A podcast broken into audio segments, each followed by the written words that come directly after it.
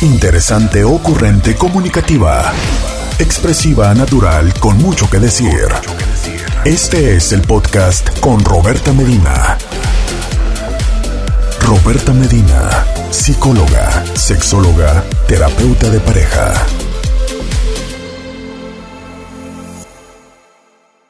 Bienvenido, bienvenida. Hoy que estamos, hoy que también vamos a hablar de uno de quizá yo creo que eh, cuando pensamos en salud mental, yo creo que lo que primero viene a nuestra mente es depresión. ¿Es así? ¿Es así para ustedes? Como que de lo primero que piensan es en depresión, ansiedad. Creo que porque son de los términos que más se han socializado, o sea, más se ha generalizado, más se habla tanto en los medios como nosotros lo hemos adoptado. Esto que les digo que eh, las personas tan frecuentemente se diagnostican, ¿no? Y creo que por eso ha hecho que de alguna manera sea de lo que está más en nuestra mente o de lo que hacemos referencia más frecuentemente. Sin embargo, no son los únicos y justo por eso esta semana vamos a estarla dedicando a platicar de todos estos trastornos, de todos estos problemas diagnósticos en términos de salud mental. Por lo pronto voy a ir a una pausa y hoy quiero platicar, hoy voy a empezar a hablar de depresión, pero sobre todo de un término que a raíz de la pandemia ha resurgido y que creo que bien nos puede eh, definir a muchas personas y es la languidez. Regresando de la pausa, voy a estar platicando de ella. Espero que lo que el día de hoy estemos compartiendo te haga sentido y ayude a tu bienestar. Vamos a ir a la pausa y volvemos.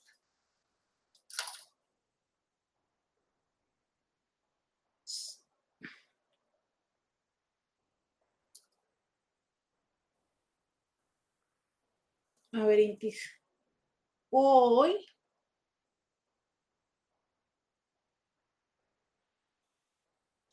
Hoy no sé cómo peinarme, Intis. Como que hoy no estoy muy inspirada en la peinación.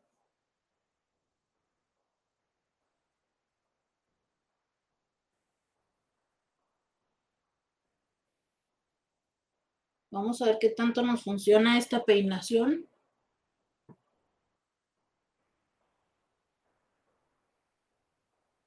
Estos parecen cuernos de maléfica, ¿estás de acuerdo? ¿No parecen cuernos de maléfica? Eh, oye, eh, Egle, muchas gracias. Egle ya me regaló una insignia. Oigan, tengo que decirle algo. En la segunda hora se los voy a contar. Es lo que me ha tenido súper feliz el fin de semana tengo que platicárselos a todas y todos, por eso voy a esperar a que lleguen un poquito más. ¿Les gusta mi camiseta? Miren.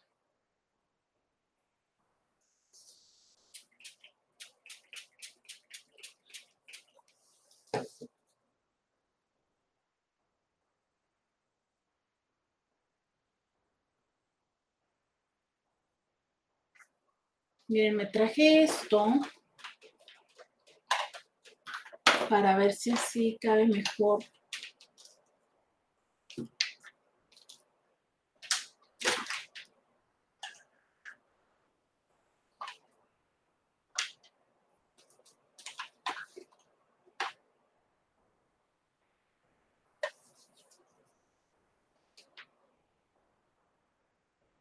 Vamos a ver si funciona lo que pretendo. Miren, una vez le traje a Maleficent todos los peines para cabello mojado y nunca que los usé aquí con ustedes. Miren todas las liguerías que tengo. Es que tengo aquí una como carrito mesa. Ya regresamos, 664-123-6969. Oye, ¿te ha sucedido que te sientes como, híjole, como que no tienes muchas ganas, más bien como que no tienes mucha energía para hacer las cosas, como que sí quieres hacer las cosas, pero como que no tienes eh, con qué hacerlas, como que, ay, casi como que el cuerpo no te colabora, como que no sientes las suficientes energías para poder hacer las cosas que quisieras hacer. Esto es algo eh, que de alguna manera ha estado presente en los últimos meses para muchas personas, dado obviamente la situación de la parte, ¿no?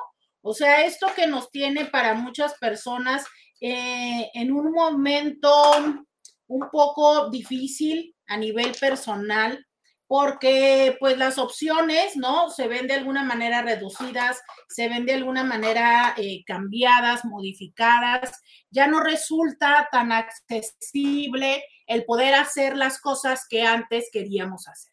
Y entonces esto está generando que los seres humanos estemos teniendo como una actitud un poco mm, de me, ¿no?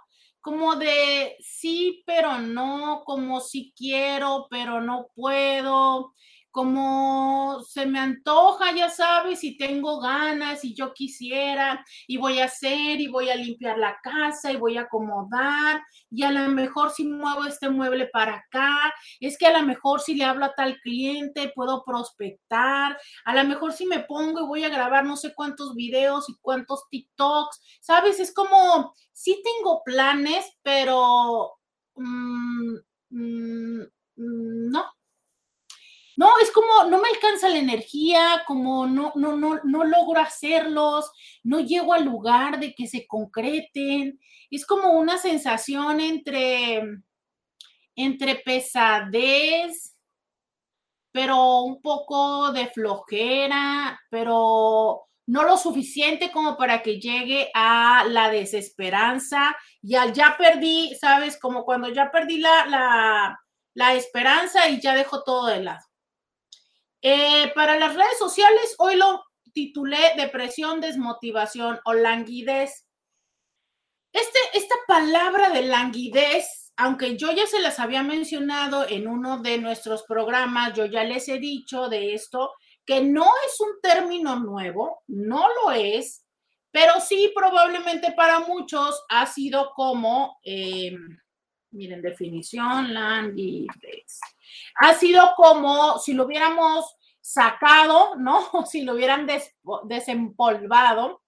Y que eh, como tal, mira, la RAE nos dice como siempre, muy bien, qué bonito, languidez, cualidad de lánguido o belleza enfermiza, ándale. Y lánguido es eh, la primera definición, flaco, débil o fatigado. Y la segunda, de poco espíritu, valor o energía. Y es entonces aquí donde aparece esta diferencia. La depresión, habría que decirse una vez más, es una entidad, es un trastorno eh, mental que tiene una serie de síntomas que son importantes valorar su existencia, su intensidad, pero sobre todo su permanencia. O sea, un elemento muy importante es entender que para que un trastorno mental se pueda diagnosticar, tiene que estar presente por al menos seis meses en la vida de la persona. Y esto es sin que haya una explicación adicional hacia ello.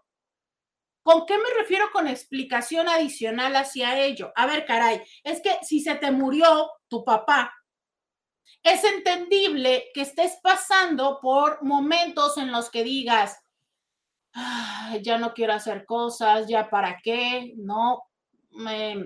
que ya tengas, eh, a ver, criterios diagnósticos para depresión. Cambio en los patrones de sueño.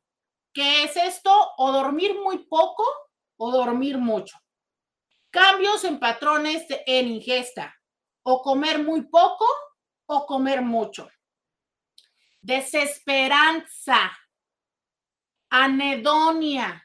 ¿Qué es la anedonia? Es que me encanta esa palabra, lo siento, pero me encanta. Anedonia, A, privación, E2, placer. O sea, es, yo ya no encuentro placer en lo que yo hacía antes. ¿Sabes? Las cosas que me súper encantaban, mi hobby o, mi, alguna parte de mi trabajo me encantaba, me fascinaba y ahora es como, eh, chido. Mm, ¿Sabes? Y la desesperanza, entre otros elementos que son eh, importantes como parte de los criterios para para la depresión. A ver, miren. Y esos son los que me sé de memoria, pero aquí afortunadamente siempre tenemos. Aquí, ah, no, pero estos son los de la CIA 10. Bueno, no importa. Este, aquí siempre tenemos a la mano. Eh, ah, pues miren, aquí tengo mi librito, hombre, el que les estaba enseñando la vez pasada. Claro. Entonces, eh, Habría que decir aparte que hay diferentes, eh, por decirlo de una forma sencilla, grados o formas de depresión, ¿no? Desde lo que es la depresión leve, moderada, grave, eh, sin síntomas psicóticos, grave con síntomas psicóticos.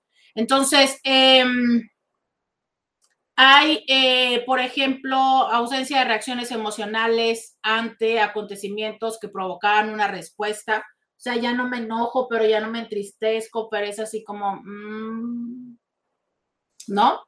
Eh, puede haber como te vuelves lento para estar moviéndote, para, para reaccionar ante, ante la vida, ¿no? En general es como te vuelves un poco lento.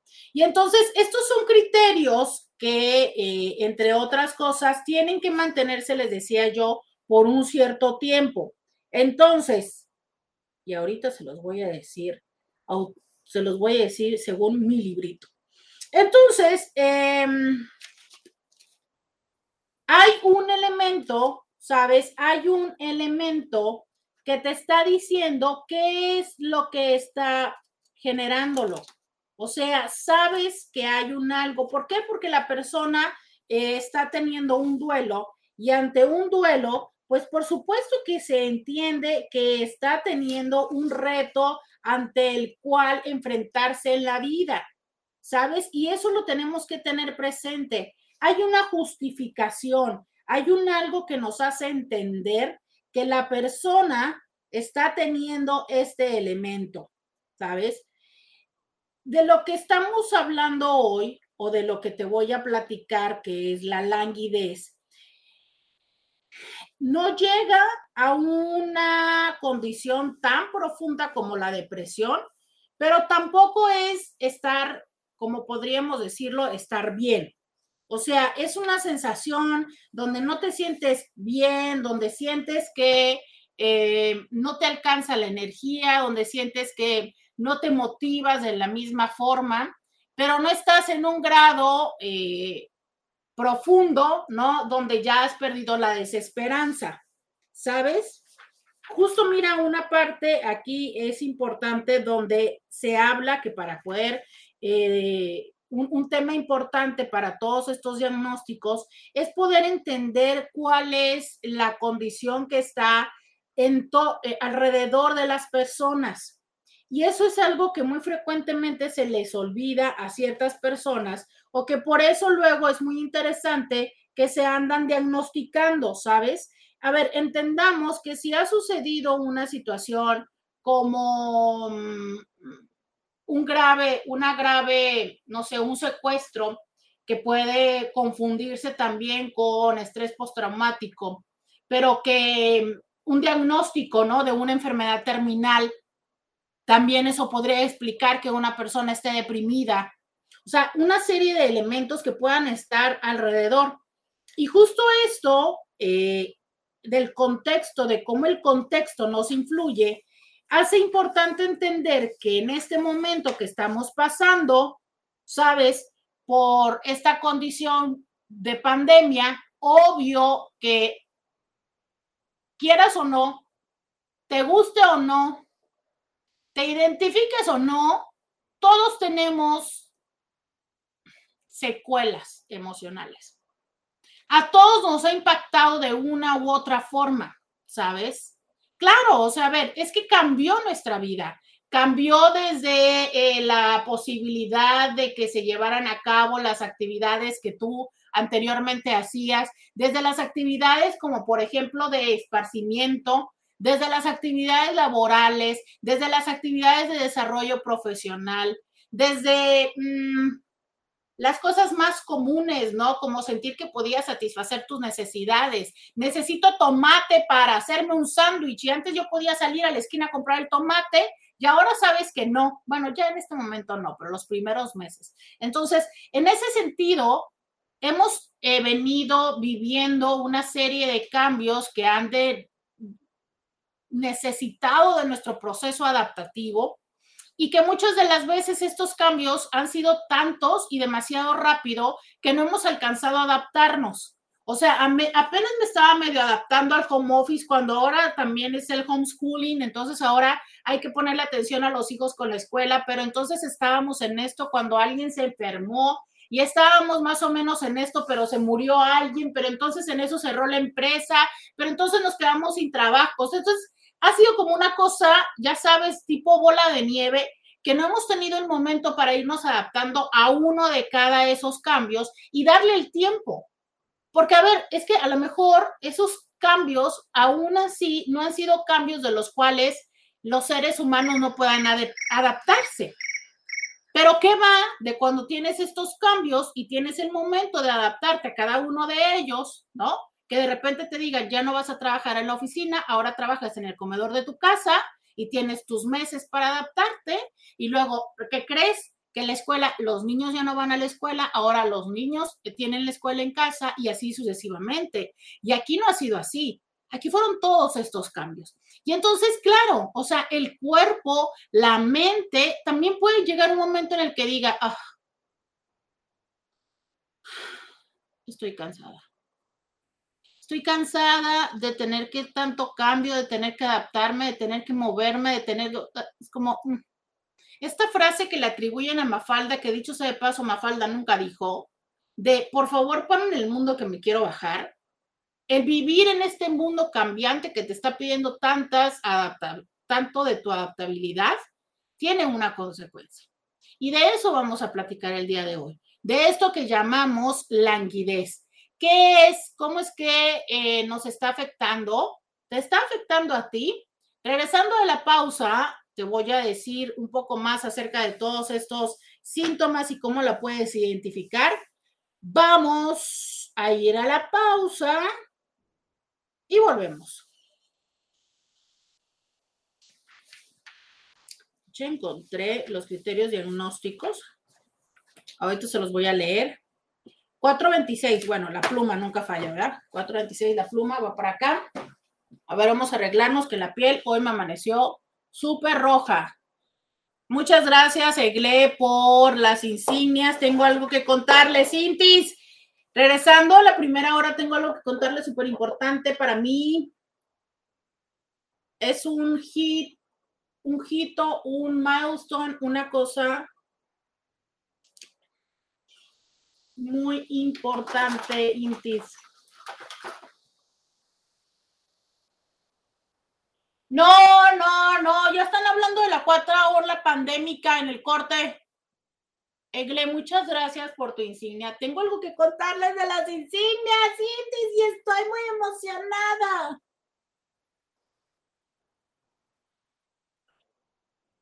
Intis, ustedes que cuidan su cutis, ¿cómo se usa estos rodillos? ¿Dónde lo dejé?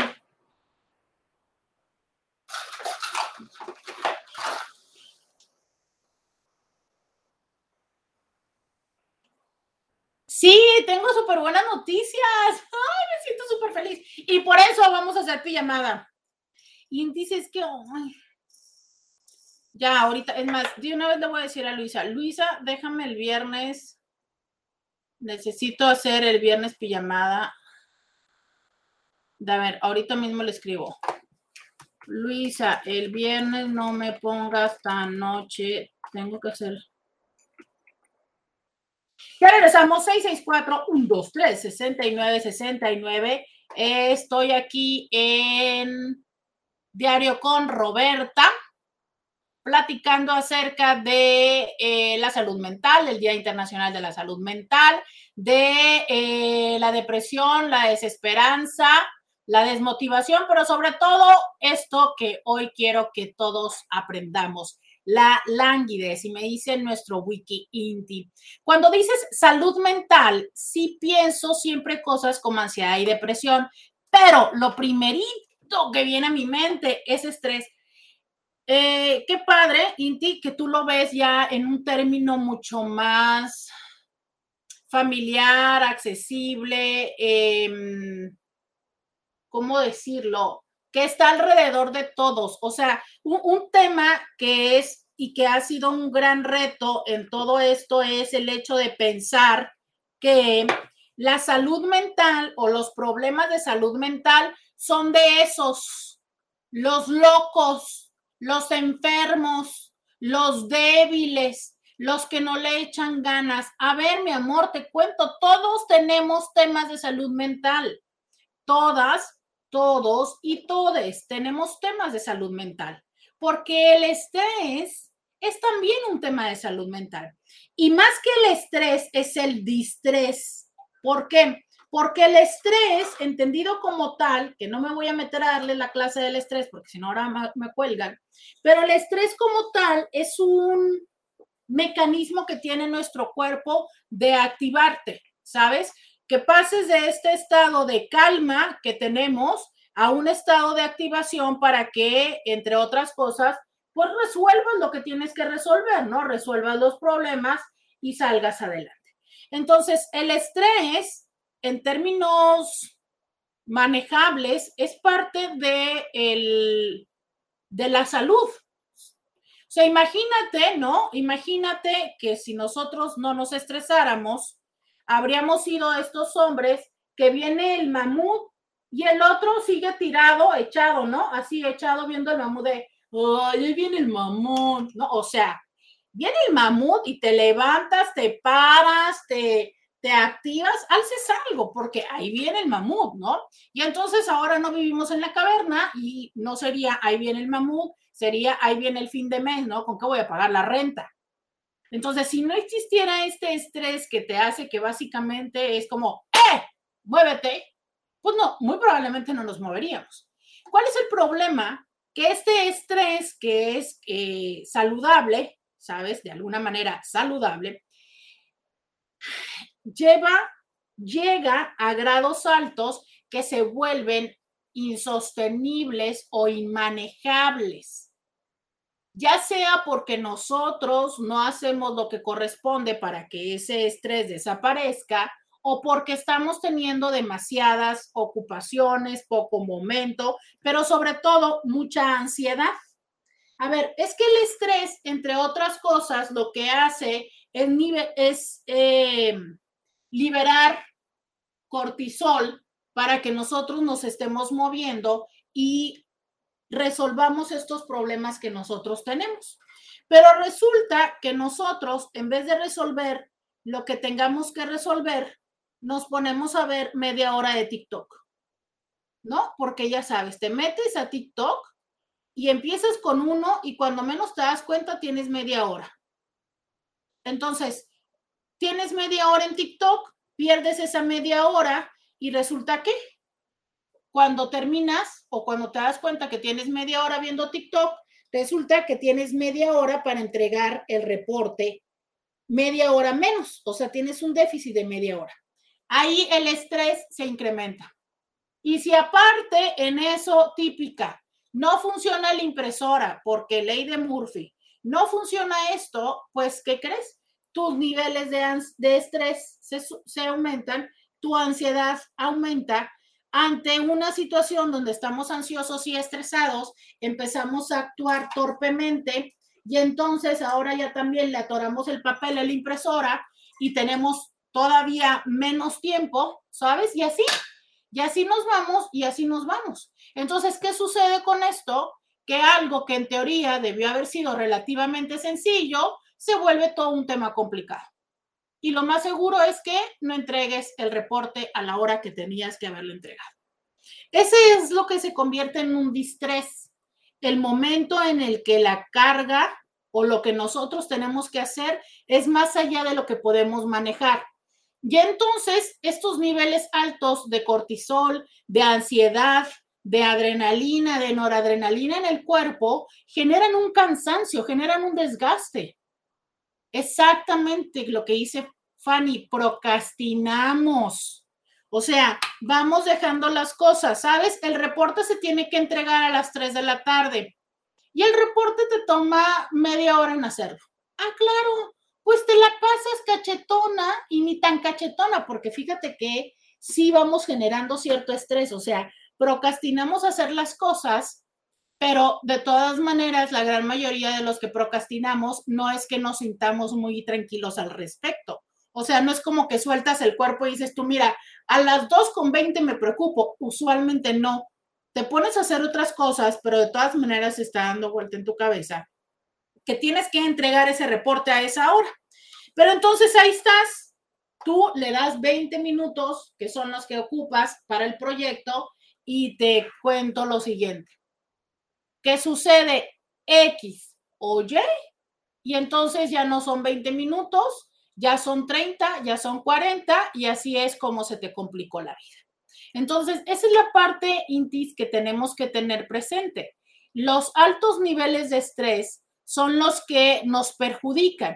Y mira, esto que me parece muy importante, las empresas cada vez están siendo más conscientes de esto, de manera tal en que eh, ya no nada más por motivación personal, ¿no? De las empresas, sino ahora por la gubernamental. Les han pedido que implementen la norma 035, la cual habla precisamente de la importancia de mantener la salud mental de los empleados.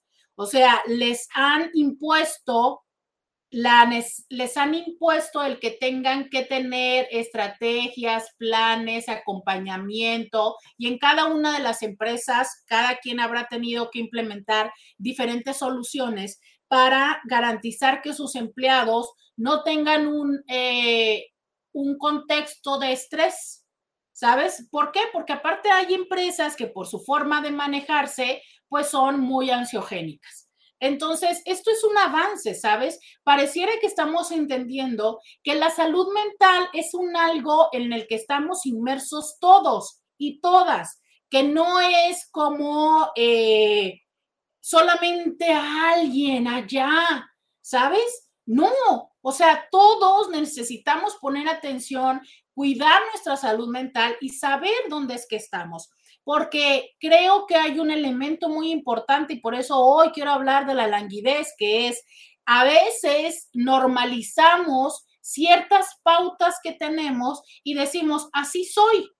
Pero ese ser así no es porque verdaderamente seas así, no es porque hayas nacido así, es porque es lo mejor que tu cuerpo, tu mente puede generar para poderte adaptar en este momento a lo que está sucediendo en tu vida, pero eso no necesariamente está haciendo sin costo. Me explico de nuevo, o sea, sí, está haciendo lo mejor que todo tu ser puede ser para salir adelante, entiéndase pandemia, entiéndase migración, entiéndase muerte, divorcio, eh, ¿qué más se me ocurre que son grandes eventos? Esos tres por el momento, ¿no? Entonces tu cuerpo dice, va, te ayudo, te apoyo, le echo todo lo que tengo.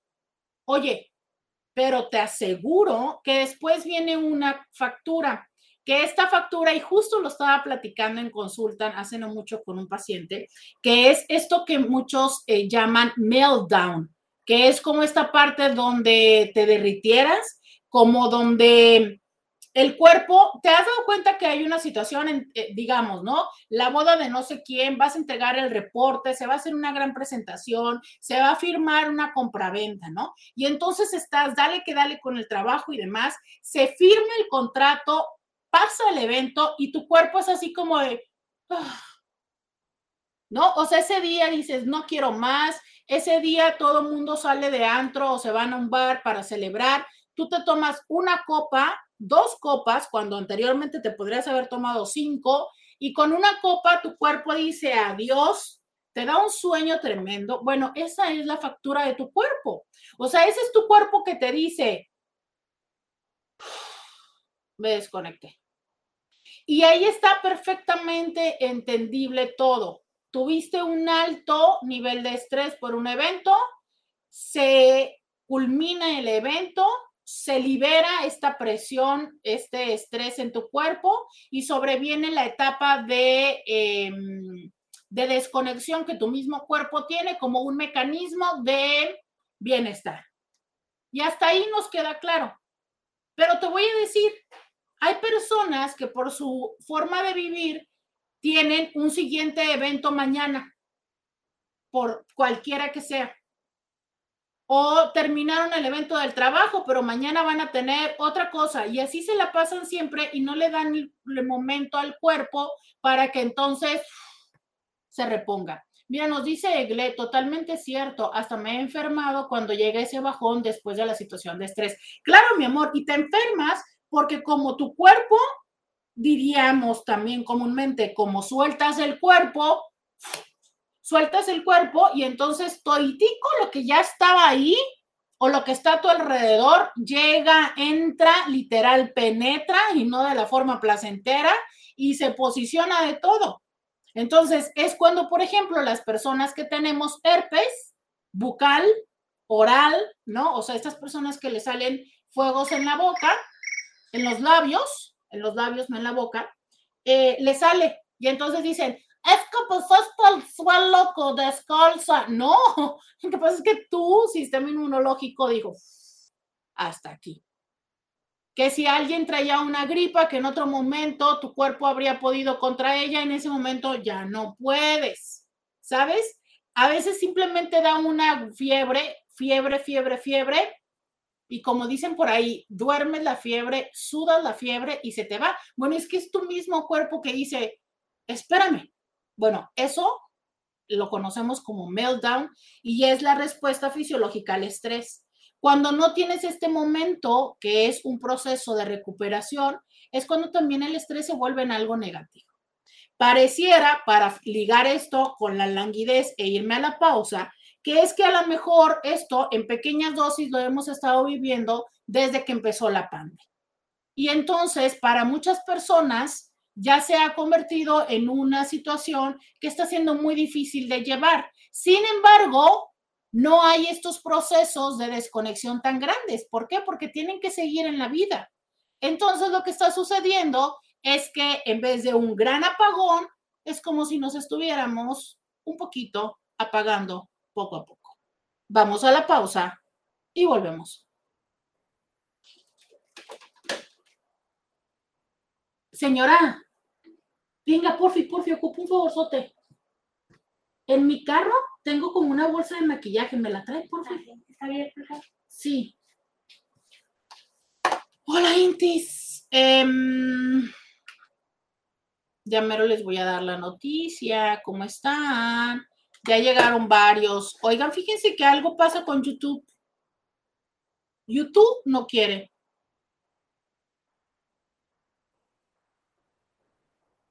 No sé por qué no quiere.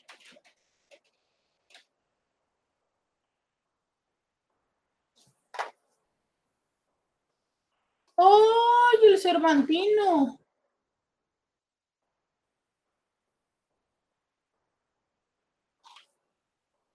El pedantino, por Dios. El pedantino, gracias. Ariani Rodríguez dice, sí, súper cierto, muchas gracias.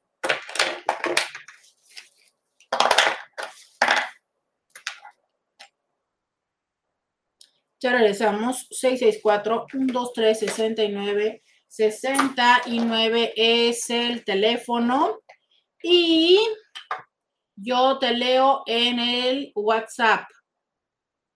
Es el teléfono donde yo te puedo leer muchísimas gracias. Me mandan, me mandan eh, mi calcomanía de todos los días. Rosalina es una inti todos los días por la mañana.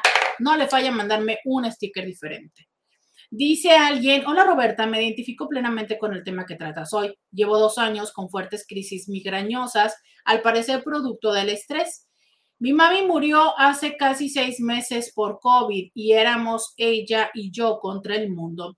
Llevo luchando con el duelo, los dolores y aparte las secuelas del COVID. Solo le pido a Dios cada día valentía y no es fallecer, pero hay días negros de verdad donde no puedo ni con mi propio cuerpo. Eh, ay, nena, estás bien joven. Este, qué fuerte. Em, fíjate que yo, de verdad quiero decir esto, Intis. Mm, tengo apenas unos, quizá un par de años, que lo pienso así, tal cual.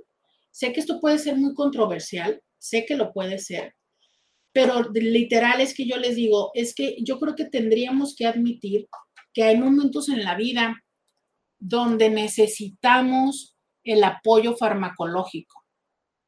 Miren, eh, los divorcios, las muertes de seres tan significativos como son nuestros eh, padres, nuestros hijos, nuestra pareja. Eh, son situaciones de vida que cambian. O sea, cambian radicalmente nuestra forma, nuestra concepción, nuestro día a día, nuestros siguientes tres semanas, seis meses, quince años, ¿sabes? Y, creo que nosotros como seres humanos lo que tratamos de hacer es hacer un gran esfuerzo por mantenernos bien. Yo, yo quiero decir, está bien no estar bien. ¿Cómo carajos vas a estar bien si se murió tu mamá, que era lo más importante para ti? ¿Sabes cuántas mujeres, cuántas hijas tenemos una relación muy estrecha con mamá y mamá se convierte en una parte muy importante de nuestra vida, de nuestro cotidiano. Y mamá muere y claro que ha muerto una parte de ti, lo siento. Y sí, yo, yo sé que como terapeuta te tendría que decir, no, no muere una parte de ti. Claro que sí muere una parte de tu cotidianidad. Claro que muere una parte importante si usualmente estabas acostumbrada a levantar el teléfono, saludarla, preguntarle. No, claro que muere algo, y seas hombre o seas mujer, quien seas.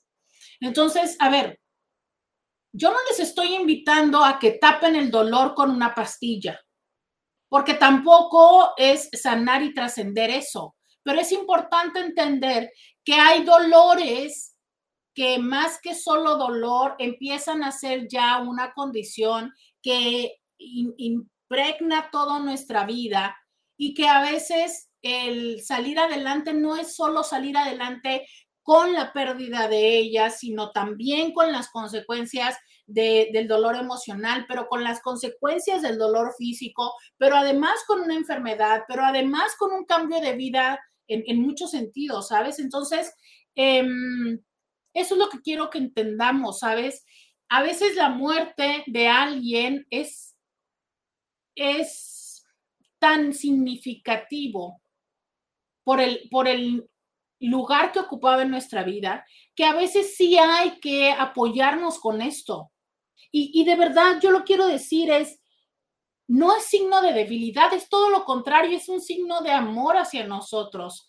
Porque luchar, o sea, mira, cuando tú me dices esto, llevo luchando con el duelo, con los dolores y con las secuelas del el COVID. Solo le pido a Dios cada día valentía y no desfallecer, pero hay días negros donde de verdad no puedo ni con mi propio cuerpo. A ver, es que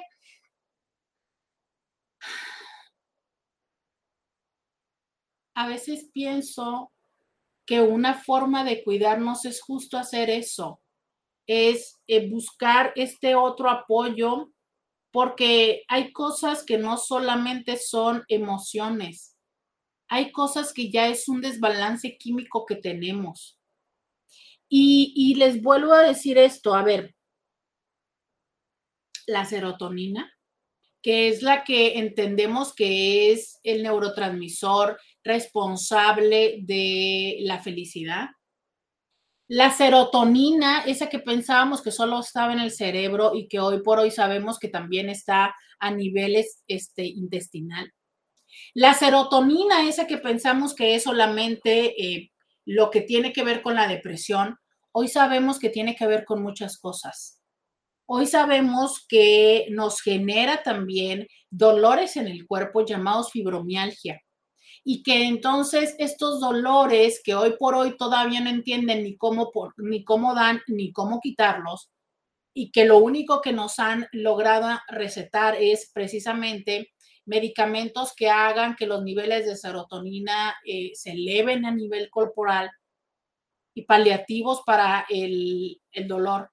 ¿Sabes? Entonces, em, tomar esto que nos puede ayudar a sentirnos si quitamos uno de todos los elementos y el dolor emocional no lo podemos arrancar como tal, porque no podemos, porque ojalá, ustedes no tienen una idea, como a mí me encantaría el poder tener una herramienta que yo te la diera, ¿sabes? Y que yo pudiera quitar, arrancar el dolor así. Y te lo digo que no soy la única en el mundo, o sea, hay personas que están haciendo investigaciones con medicamentos y con medicamentos que se utilizan en las anestesias que hacen que las personas olviden, están haciendo investigación para tratar de encontrar medicamento que pueda hacerte como olvidar, justo como, como si literal entraran a tu mente y borraran una parte, que ya lo hemos visto en las películas, pero bueno. ¿Por qué? Porque de verdad es que si pudiéramos quitar el dolor de los seres humanos, eso sería muy bueno. Y te voy a decir una cosa, no se puede. Entonces, caray, ayúdate quitándote el dolor físico. Porque es que vivir con dolor físico es una condición que impacta emocionalmente. A ver, discúlpenme, pero cuando vivimos con el dolor físico, que te duele levantarte, te duele sentarte, te duele agacharte, te duele bañarte, pero te, o sea, ¿sabes? Te duele mucho tiempo estar parada, pero también te duele mucho tiempo estar sentada, pero te duele caminar, pero te... Oye, e, e, eso está muy complicado. Carajo, te duele abrir una botella, ¿no? ¿Sabes? Entonces es como, bueno, entonces ayúdate con el dolor físico para que tengas más oportunidad de atender el dolor emocional. Y así va esto, Intis. A veces se nos complica todo. Yo lo que quiero decirte a ti, Inti, es gracias por compartirme esto. Em, te diría, busca, busca un poco de, de apoyo medicamentoso, ya sea para el dolor, ya sea eh, como un apoyo. De verdad, Intis, todas las personas que están luchando con una gran crisis emocional en su vida, divorcio, muerte, pérdida, enfermedad, no teman tomar medicamentos. No esperen que el medicamento solo los va a hacer todo pero no lo, no lo descarten, ¿saben? Dice por acá, hola Roberta, mi mamá murió cuando yo tenía 10 años. Ella viajó a México para una cirugía de reducción de peso, infarto fulminante. Para mí y mis hermanos,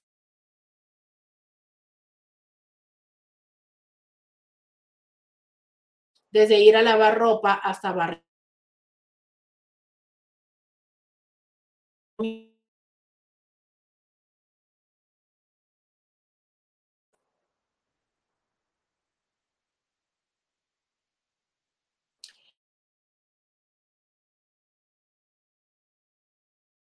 Yo no atiendo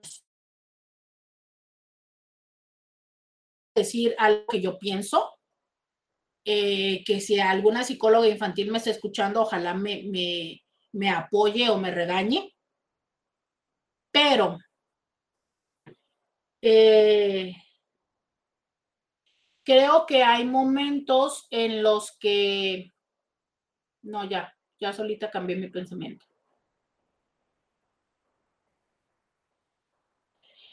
Miren, es que en los primeros años de vida los padres son muy importantes, pero también dependiendo en qué momento desaparezcan los padres y aparezcan otras figuras, pueden subsanar este dolor y esta carencia emocional.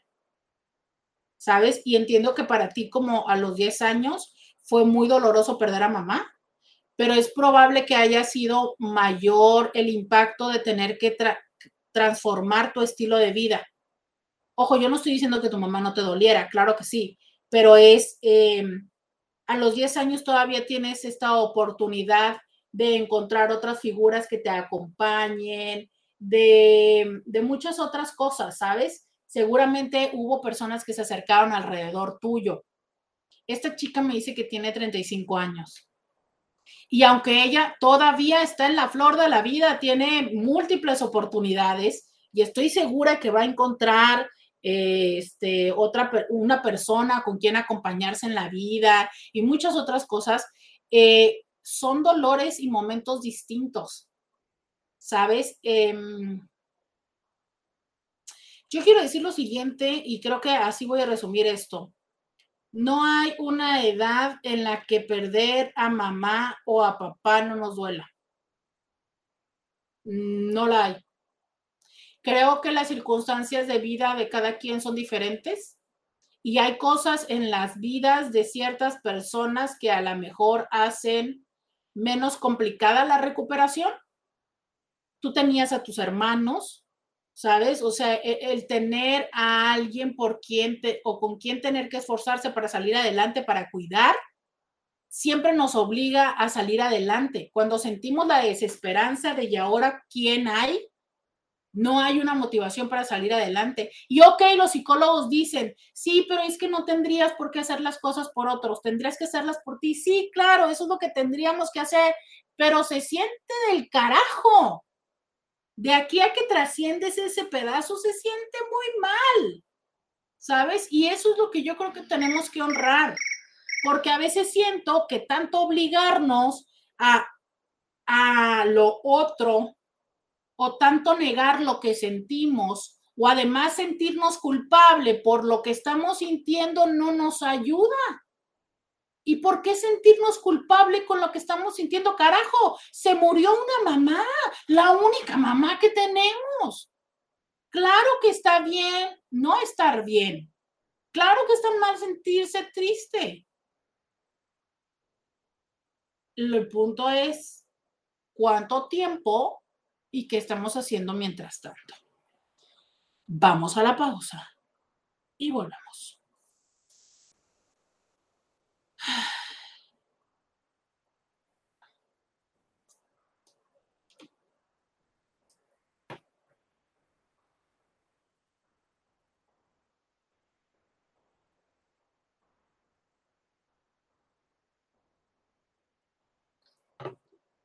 Intis, voy, em, es que no sé si volver a probar si Instagram me tumba o no. Y tengo dos comentarios. Eso me molesta que me tumbe. Yo pienso en las cosas y siento que el día que mi mamá muera, me muero con ella. Yo también es lo mismo que pienso. Y más ahorita que nada más la tengo a ella.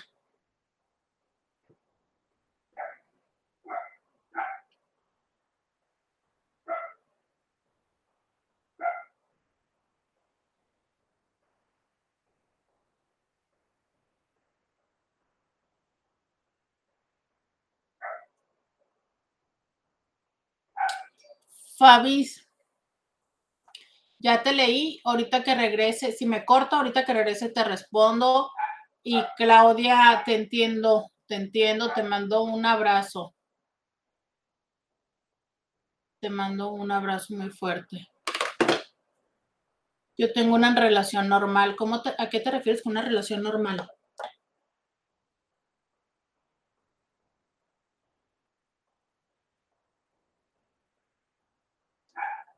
Sí, yo amo esa película intensamente. Ya regresamos. 664-123-69-69. Estamos aquí en Diario con Roberta el día de hoy platicando acerca de, en el marco del Día de la Salud Mental, ¿sabes? Em, en el Día del Marco de la Salud Mental estamos platicando acerca de uno de todos ellos, de los eh, trastornos, de las enfermedades, de los padecimientos mentales, que es la depresión y todas, eh, bueno, no, no todas, de verdad es que eso sería muy ambicioso y te lo digo porque podríamos durar literal un semestre escolar platicando acerca de los trastornos depresivos. Eh, lo cierto es que hoy estamos platicando acerca de la depresión, la desmotivación o la languidez porque de lo que va es que quiero que aprendamos a identificar esto que llamamos languidez y que creo que es algo que para muchas personas eh, les está sucediendo en la vida por precisamente la condición que hemos estado viviendo durante la pandemia.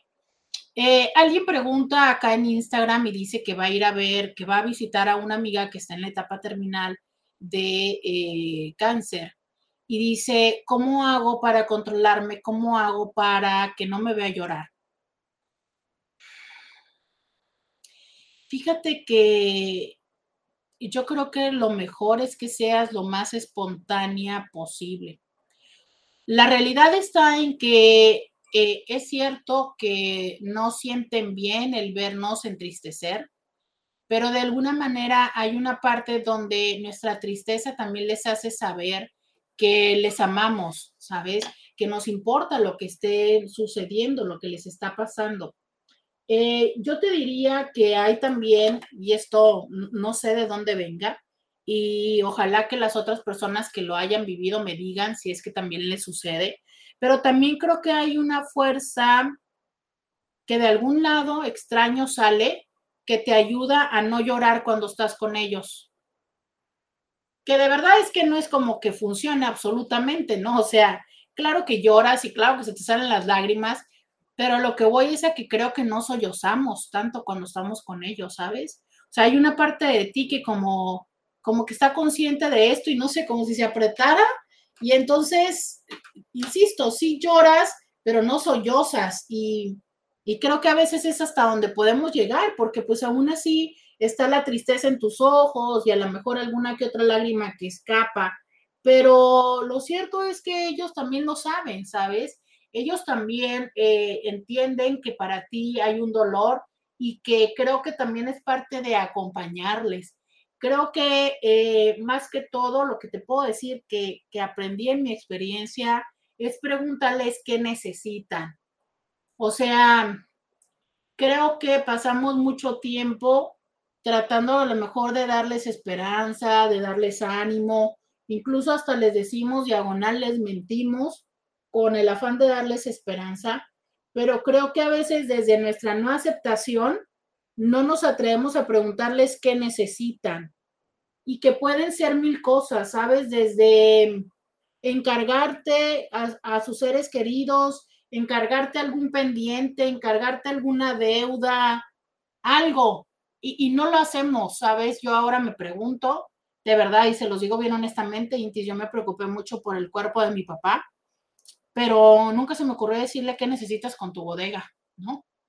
Y, y ahora pues sí, hay una parte de mí, no puedo decirles que llegue a la culpabilidad, aunque probablemente sí, de decirle, caray, ¿por qué nunca le dije? No te preocupes, ¿por qué no fui a trabajar a la bodega mientras él estaba con vida y hubiera visto que iba a trabajar? ¿Sabes? Cosas así, porque nunca se me ocurrió, de verdad, no se me ocurrió. Yo estaba pensando en, en ponerle en comprarle miles de cosas y en, darle de comer eh, cosas y en, en, o sea, bueno, algún día les contaré todo lo que aprendí de las cosas que puedes usar, cosas materiales que puedes usar y que puedes ponerle a los enfermos, desde adaptaciones de recámara, de cosas, de ropa, artículos, todo, yo todo eso me lo chuté, nunca se me ocurrió preguntarle, ¿qué necesitas? Muy mal. Entonces yo, yo eso sería lo que te podría decir es, pregúntale qué necesita. Creo que las personas que son conscientes que están despidiéndose de este mundo tienen muchas eh, preocupaciones. Entonces, a lo mejor ahí es que le puedes ayudar.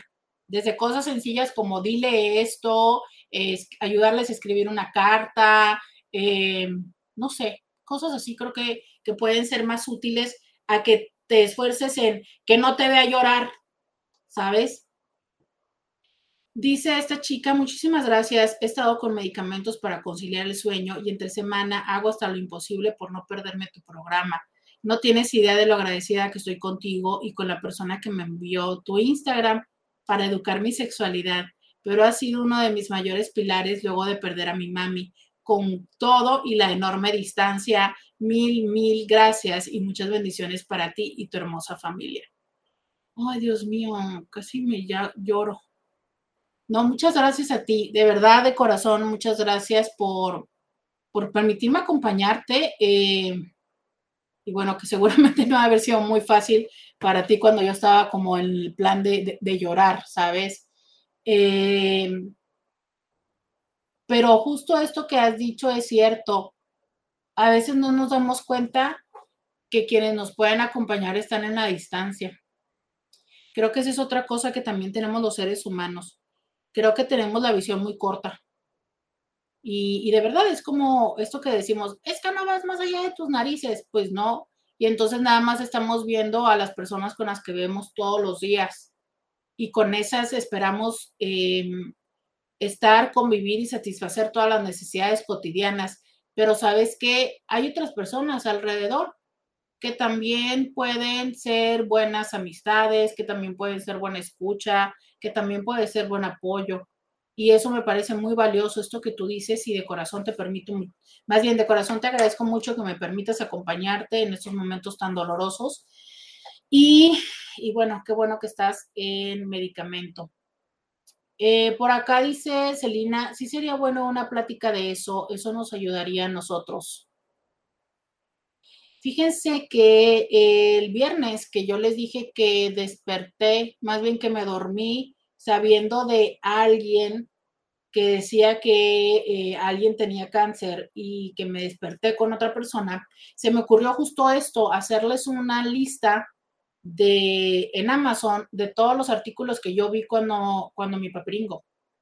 Eh, de verdad, es que ustedes no tienen una idea entre las proteínas, los que hay que comer, lo que puede ayudarles para levantarles, para agacharse, para ponerles los calcetines, para ponerles, para adecuar las camas. Porque, a ver, es que no todo el mundo tiene para ponerle una cama que se mueva como de hospital, pero entonces hay cojines que te pueden ayudar, ¿sabes?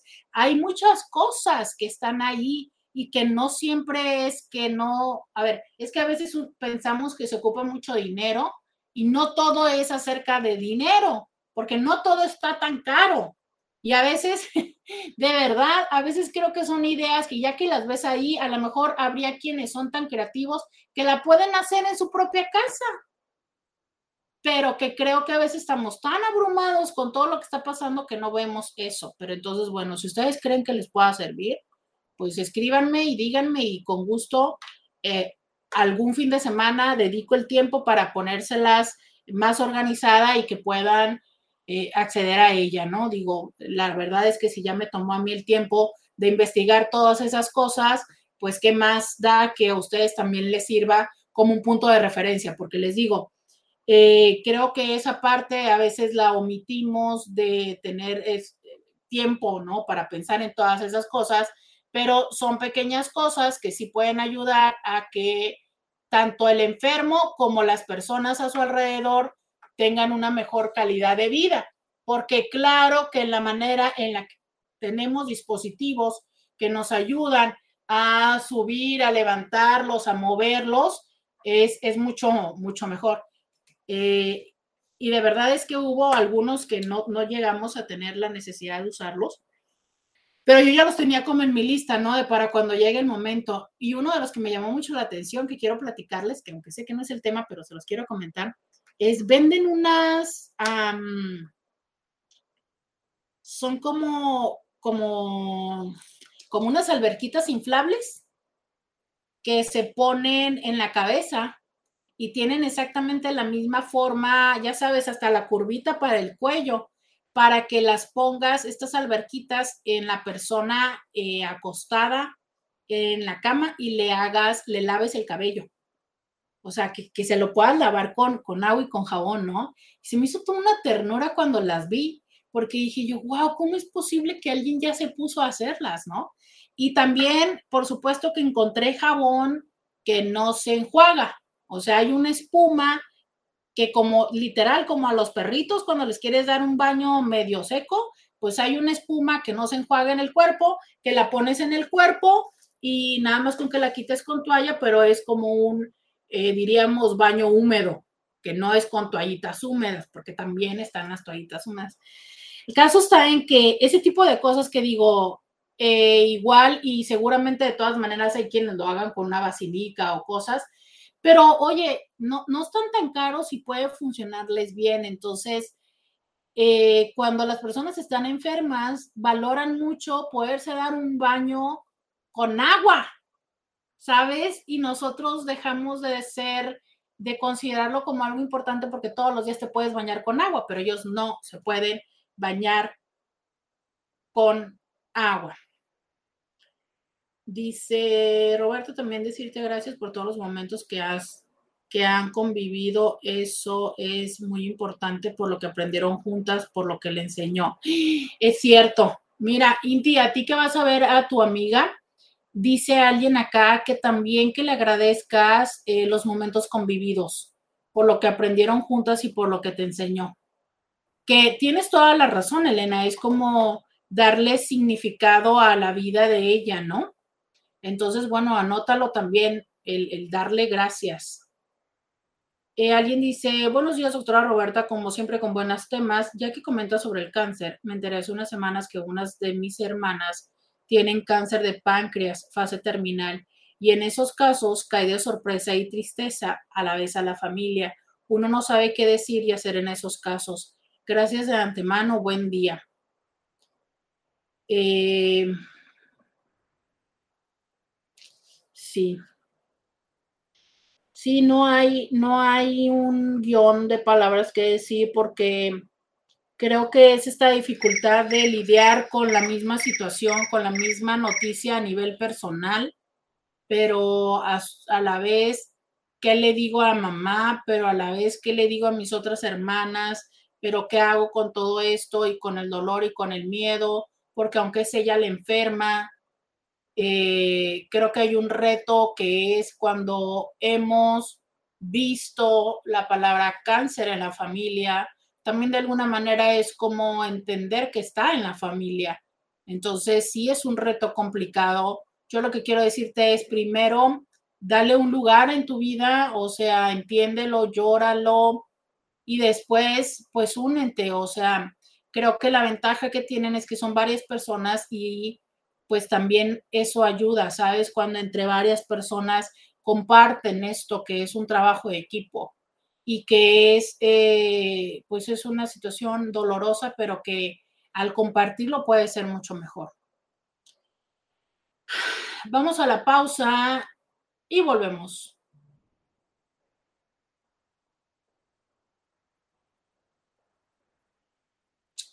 Qué fuerte, Intis, ya se nos fue el tema por las enfermedades. Yo creo que vamos a tener que dedicar un programa para eso, ¿eh?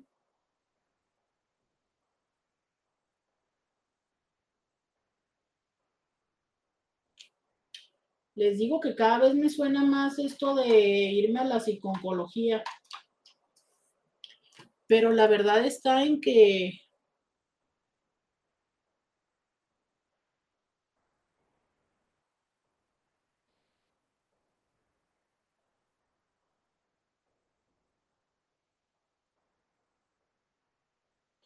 que tenemos una ocupación del 50% en los hospitales COVID. Y que ya vamos a entrar a la cuarta ola. No puedo con esto.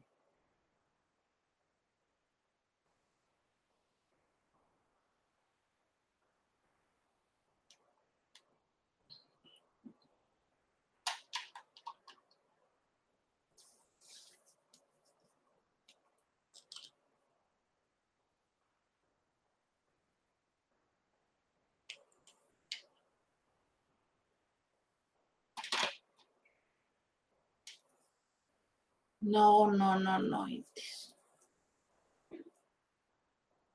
¿Cómo que ya vamos en la cuarta ola?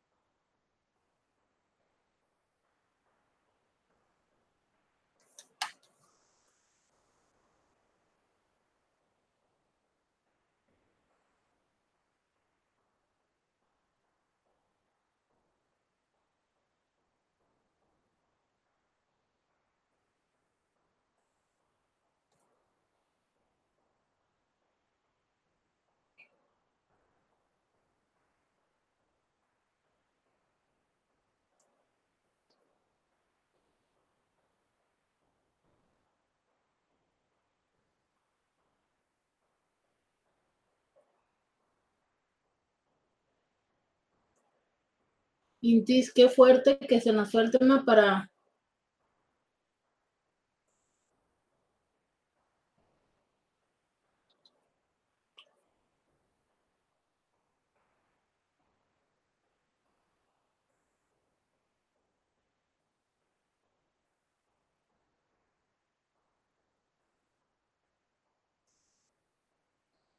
¿Saben qué?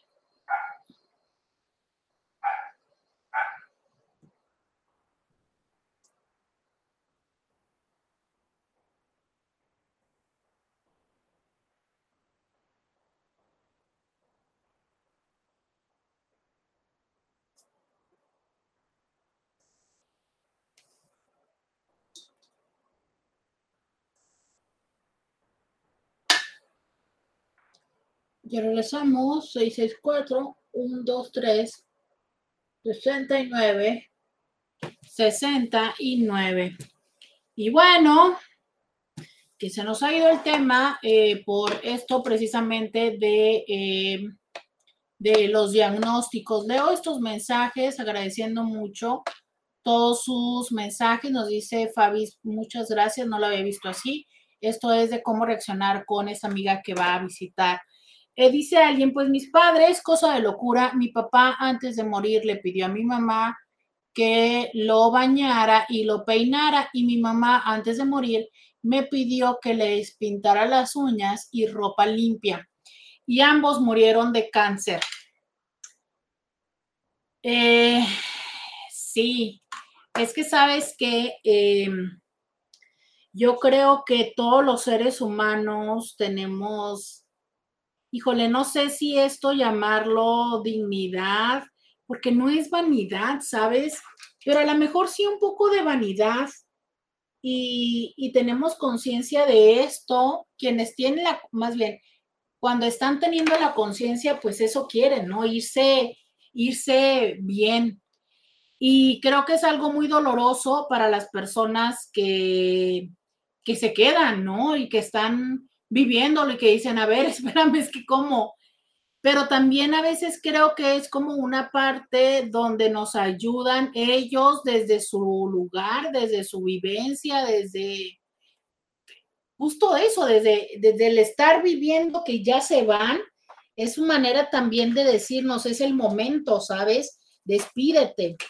Es, es una cosa que difícilmente vamos a lograr entender el nivel de profundidad y, del esfuerzo que ellos pueden llegar a tener para con nosotros. Yo, yo lo creo así, ¿no? Eh, por acá dice, no, tus lágrimas fueron un apoyo y un ejemplo enorme, de cierta manera un aliciente, porque con ellas supe que llorar es necesario y estaba bien extrañar a tus seres amados. Cuando tú llorabas a tu papi y nos permitías verte, yo empecé a darme el espacio para llorar las veces que fueran necesarias la pérdida de mi mami. De verdad, mil gracias. Ay, qué fuerte, yo ahora sí voy a llorar. Eh, fíjense que, ¿saben que em, me mandaron a ver una serie y si quiero decirles que he sufrido mucho viéndola. Y cada vez que voy a desistir, digo yo, no, pero tú los mandaste a ver el juego de calamar, tienes que verla. Y es esta serie coreana que se llama Está bien, no estar bien. Eh, he sufrido mucho de verla porque me duermo. Eso sí, he dormido mucho desde que la estoy viendo, pero ah, cómo me cuesta avanzar, de verdad, cómo me cuesta avanzar. Eh, ya mejor decidí cambiarla para ponerla en español y ya la voy a empezar a ver mientras trabajo porque si no, nunca la voy a terminar. Pero em, creo que esa, esa frase, ¿no? Ese título es parte de lo que yo les vengo diciendo desde hace tiempo, pero también creo que eh, es entender que el dolor cuando se vive con compañía, cuando se vive acompañado, cuando se vive con apoyo, cuando ves que a otras personas les pasa lo mismo que a ti, pero sobre todo cuando lo validamos, o sea, cuando validamos y decimos, está bien que llore a mi mamá, está bien que llore a mi papá, que llore a mi perro, que llore a mi trabajo, que llore a mi divorcio, que llore la familia que yo quería tener, ¿sabes? Es que está bien. Porque vuelvo lo mismo, esta parte de la positividad tóxica que nos han enseñado de todo está bien, vele el lado positivo, sí, sí, claro, es que todo tiene eh, dos caras en la vida y todo tiene también esa cara positiva. Sí, pero es que hay momentos en los que no podemos verlos. Y entonces cuando no podemos verlo, abrazar lo que tenemos es lo que nos ayuda a seguir adelante. Pero si con lo poco o lo mucho o lo malo o lo feo que yo tengo me peleo, si yo me peleo con, con el corazón, con la mente de Roberta, ¿con qué, ¿con qué avanzo? ¿Con qué camino en la vida? Entonces, si tú, Marta, Juan, Jaime, en este momento tienes frustración, en este momento tienes dolor, en este momento tienes tristeza, abraza esa tristeza y dile, bienvenida, ¿qué me quieres decir? ¿Qué, qué, qué sigue aquí? Pero es una cosa muy importante como nos han enseñado tanto a temerle, a negarnos, a huirle a esas emociones. Y luego para colmo, yo no sé quién diablos le puso emociones negativas. Oye, pues nadie quiere tener una emoción negativa. Nadie. No, si hasta ahora que se volvió de moda tener un matrimonio tóxico. Yo no sé en qué pasó que ahora lo tóxico, a ver, eh, que me digan las tóxicas, ¿no? O los tóxicos, ¿qué hicieron para que se fue, volviera una moda que la gente quisiera? Pero lo que son las emociones negativas, nadie las quiere. Y te digo algo, es que no son negativas. ¿Cómo carajos va a ser negativo el miedo que te está diciendo, no entres ahí? No entres ahí. Eso es lo que te está diciendo el miedo. Ten cuidado, protégete. ¿Qué es lo que te está diciendo la tristeza? O sea, es, esta parte donde nos están avisando. ¿Qué te dice el enojo? Muévete. ¿Sabes? Entonces, em, la tristeza que nos ayuda a, a enjuagar ese dolor, a soltar ese dolor. Entonces, bueno, está bien, ¿sabes? Están bien, no, no son emociones negativas, son emociones, son la expresión de nuestro cuerpo, de nuestra mente, de nuestro ser, con un mensaje. Si escuchamos el mensaje, el mensajero se irá. Ah, pero es que uno está ahí pataleándole, ¿no? Al mensajero, pues nunca se va a ir, nunca se va a ir me llega este mensaje y dice, Roberto, te estoy escuchando y quiero darte las gracias por tus palabras, por tus consejos, por todo el cariño que expresas por medio de la radio. Mil gracias. Bendiciones para ti y tu familia. Ay, muchísimas gracias. De verdad, qué lindos mensajes me están mandando. Muchas, muchas gracias. Desde corazón me conmueven, de verdad. Muchas gracias. Dice otra chica, Roberta, yo tengo fibromialgia. Es más, voy a poner esos mensajes en mi Instagram porque me siento muy feliz con ellos. Muchas gracias de corazón. Eh, dice alguien, Roberta, yo tengo fibromialgia. Mi madre falleció hace 11 años. Seguido de ello, tuve un accidente vehicular en el cual duré casi nueve meses de incapacidad y rehabilitación. Saliendo de mi incapacidad, gracias a Dios, me divorcié. A lo que voy es que definitivamente no es fácil, pero tampoco imposible.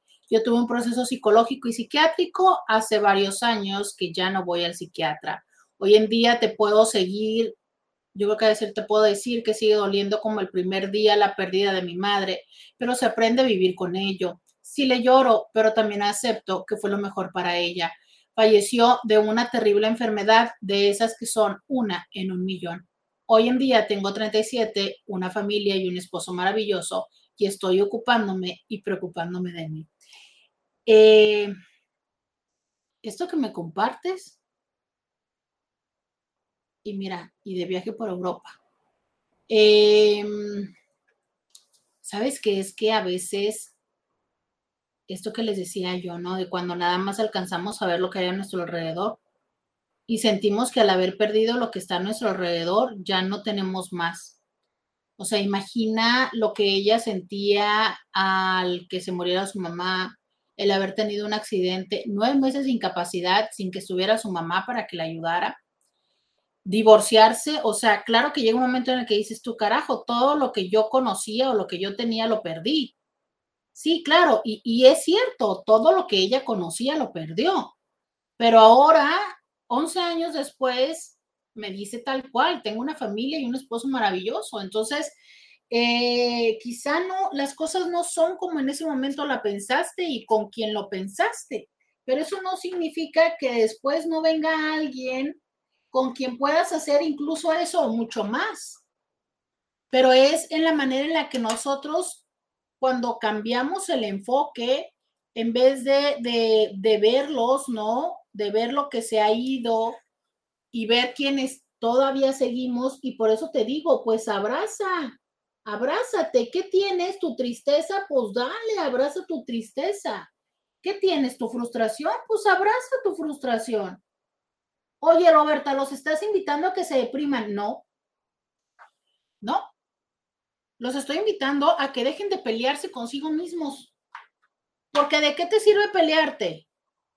¿De qué te sirve estar diciendo? ¿De qué te sirve estarte maldiciendo? ¿Sabes? Eh, ¿De qué te sirve? De nada. ¿Te sirve de algo? ¿Eres mejor persona? No. Nada más te echas y te echas para contigo, pero no te sirve para salir adelante. Si abrazas lo que eres y entonces dices, ok, ¿qué tengo que hacer con esta tristeza? Pues entonces puedes encontrar soluciones. Pero no quiero este, no, de, no decirles el mensaje que traía para el día de hoy acerca de la languidez, que de verdad agradezco muchísimo estos mensajes. Miren, dicen, estoy estudiando psicología. Gracias porque me inspiras a seguir amando esta carrera. Mira, me encanta. De verdad me gusta mucho que, que me sigan quienes están empezando en esta carrera porque, bueno, es, es una, es un área que de verdad puede tener grandes, grandes grandes regalos y también muchas frustraciones, entonces agradezco mucho. Y eh, entonces estábamos diciendo, ¿no? De que esta pande pues nos ha afectado mucho a todas las personas y que de alguna manera muchas personas se identifican o se reconocen como sintiéndose como depres, como tristes, como mm, con pocas ganas de seguir adelante o sin saber mucho cómo hacerlo. Regresando de la pausa, te explico qué es languidecer y por qué es que muy probablemente muchos de nosotros lo estemos viviendo. Vamos a la pausa y volvemos.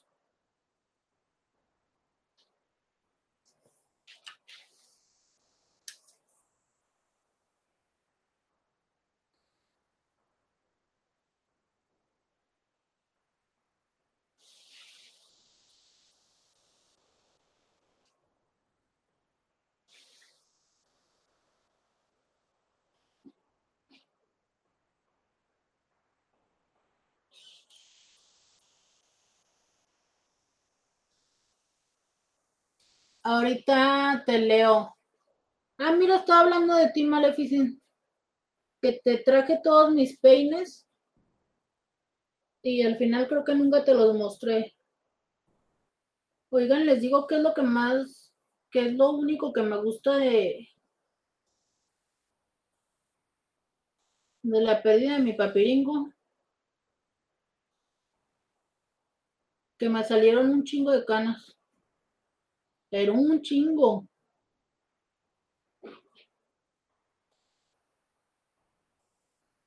Ya regresamos 664 1 2 3 69 69 es el WhatsApp. También te leo en Instagram y en Facebook.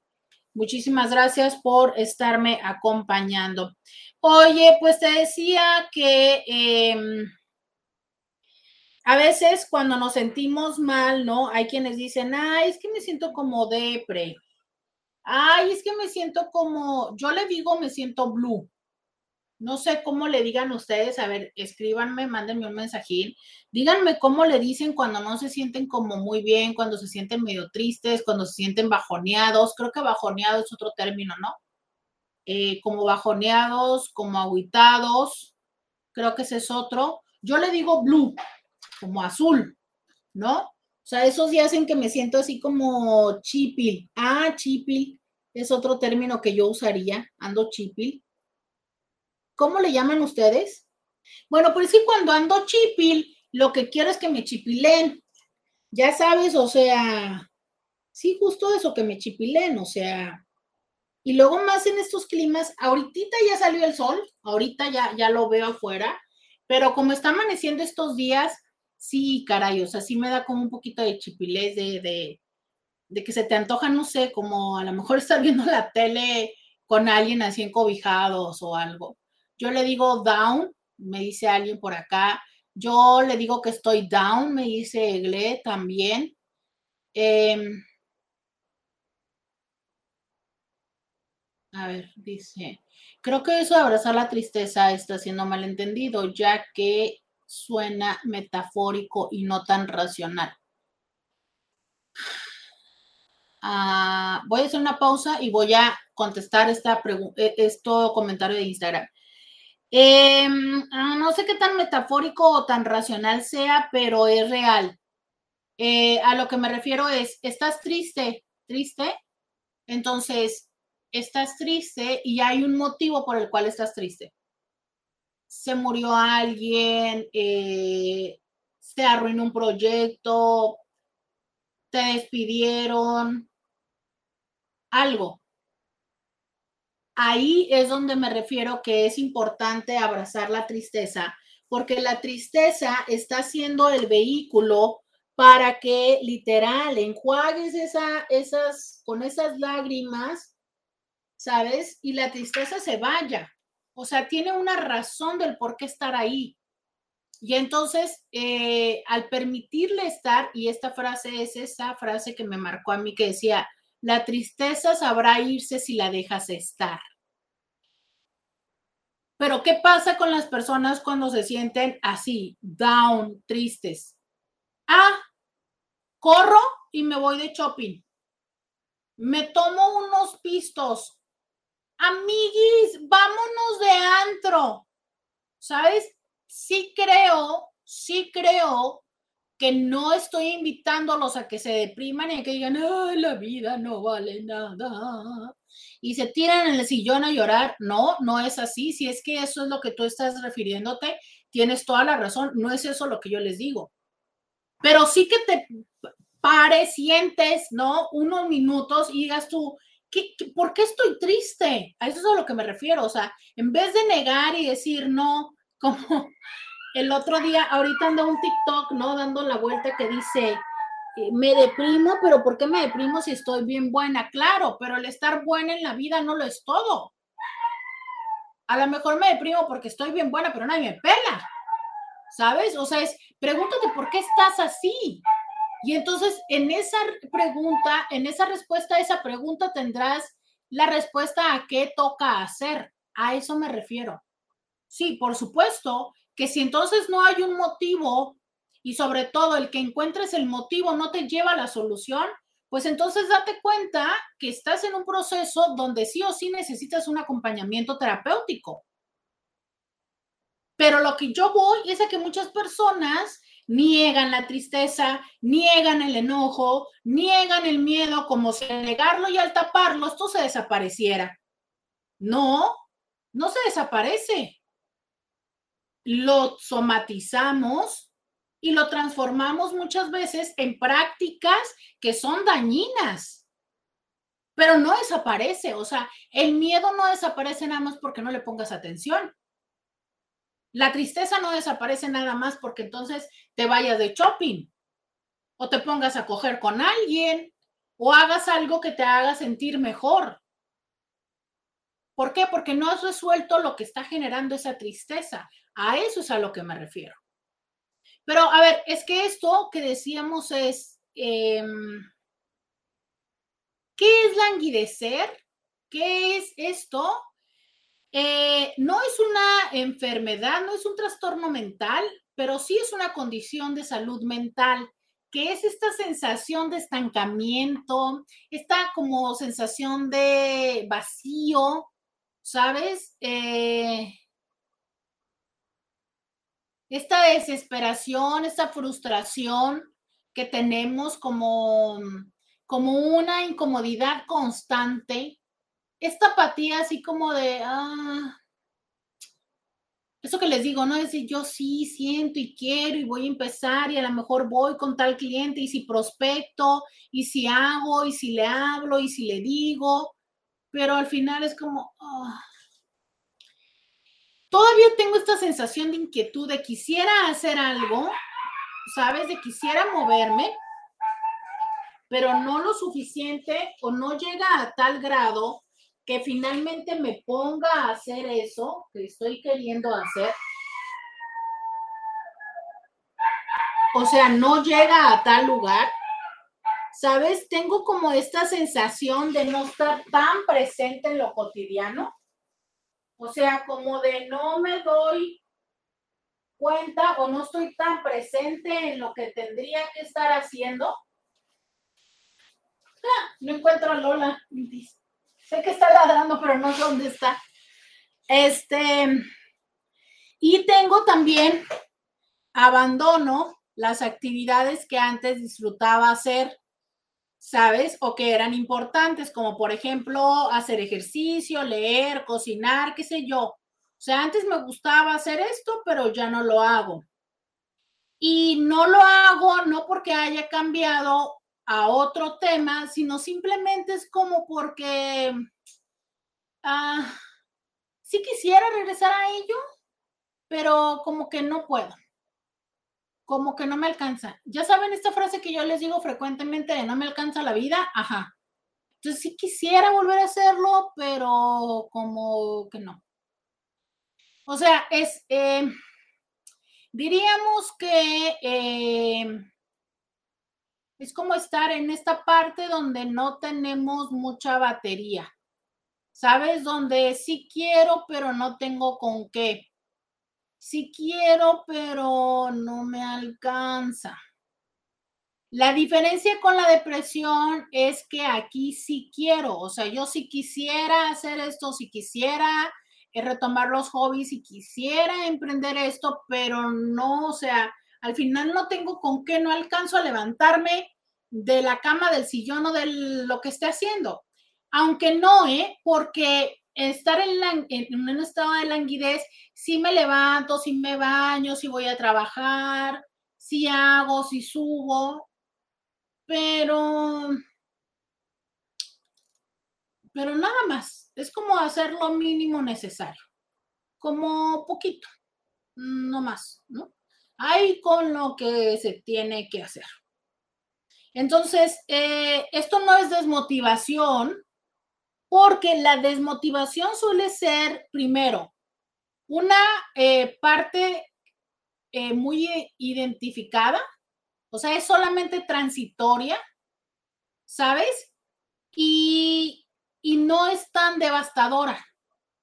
O sea, es, es por un momento muy bien identificado, muy acotado, es la palabra que estoy buscando. Así es la desmotivación o a veces la desmotivación es en un aspecto de la vida. O sea, no quiero hacer ejercicio, no quiero prospectar, pero lo demás lo hago. Ah, no hago ejercicio, pero sí he empezado un nuevo proyecto. O sea, es, sí estoy haciendo algo, pero no estoy haciendo otras cosas. Eso es la desmotivación, que puede estar como más acotada. Y la languidez es generalizada, o sea, es en todo el aspecto de la vida. Miren, pensando, en, e, pensando esto como si fuera un, continuo, para no salir de la moda con que todo es continuo en la vida, eh, o al menos en lo sexológico, podríamos decir que si en un extremo está la depresión, que es el haber perdido el sentido, ¿no? el verdaderamente estar en este lugar donde ya nos sentimos con la desesperanza absoluta y en otro extremo es la sensación de plenitud y bienestar, la languidez sería un punto intermedio. O sea, es esta parte donde todavía quiero, pero no me muevo a hacerlo, pero todavía quiero. Y en la depresión ya no quiero. En la depresión ya me da igual, si estás, si no estás, si hago, si vivo, ya. Y en la languidez como que quisiera, pero no lo hago. Entonces por eso es que me siento estancado, porque como que sí quisiera hacer las cosas, pero no lo logro hacer, ¿sabes?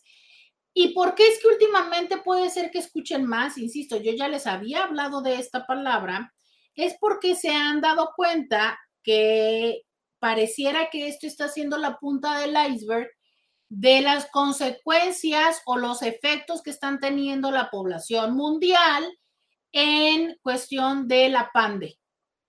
¿Por qué? Porque al menos han, ah, han sido meses, año, año y medio o dos años, donde las circunstancias conocidas para las personas han cambiado. Entonces, de alguna manera las personas han tenido pérdida de motivación, han tenido como esta sensación de, ah, sí, a lo mejor al principio era como de, sí, lo voy a hacer, pero me voy a esperar a que termine la pandemia. Ah, después de la pandemia. Ah, después, pero esta no se termina, entonces pareciera que tampoco le damos el siguiente paso a nuestros proyectos. Y ahí estamos, ¿no? Como en esta incertidumbre que de alguna manera también va haciendo que se pierda la motivación. Esa es la languidez, ¿sabes? Em, una de las consecuencias muy fuertes de esto es que te hace que pierdas la habilidad para concentrarte. Y al no concentrarte, adivina qué, pues no rindes. O sea, si no estás poniendo atención, si no sabes en dónde andas, es menos probable que puedas resolver lo que tienes que tener. Y lo que se ha encontrado es que esto potencializa la posibilidad de llegar a padecer depresión. Por eso es que es importante, ¿sabes? Y sobre todo porque al no tener esta referencia, lo que muy frecuentemente sucede es que las personas dicen, ah, pues es que estoy desmotivada, estoy apática. Alguien me decía, es que mi déficit de atención está arruinando mi vida. Sí, suena lógico, ¿no? Es no me puedo concentrar y entonces le estoy dando en la torre a todo. Porque ella me decía, es que como no me concentro, no me acuerdo de tomarme los, medicamentos y entonces menos, ¿no? Pues claro, pero entonces esto es una consecuencia de la languidez, ¿sabes? A veces es ahí donde nos falla un poco, entender quién empezó o cómo empieza la situación. Y entonces, también otra de las cosas es, esto es una condición de lenta aparición, ¿sabes? No es notoria hasta que ya ha crecido. No es como un día estaba bien y al día siguiente amanecí como me. No, o sea, es cada vez va siendo un poquitico, un poquitico, un poquitito más. Y por eso es que muchas de las veces no nos damos cuenta nosotros. Muchas de las veces la referencia es las personas que nos ven, ¿sabes? Que entonces dicen, mm, como que ya últimamente no, no, no sé, ya no te arreglas tanto, ya no haces tanto eso. Oye, ¿por qué dejaste de hacer? ¿Sabes? Porque son las otras personas que empiezan a darse cuenta y tú probablemente con estos pequeños cambios o pequeñas renuncias no te has dado cuenta hasta que alguien más te lo refleja. Regresando de la pausa, quiero que me digan hasta este momento, ¿les va haciendo sentido? ¿No les hace sentido? 664 123 69 69. ¿Cómo escuchan esto? Voy a la pausa y volvemos.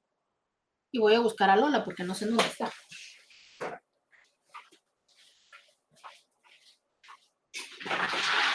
¿Dónde estás, Lola?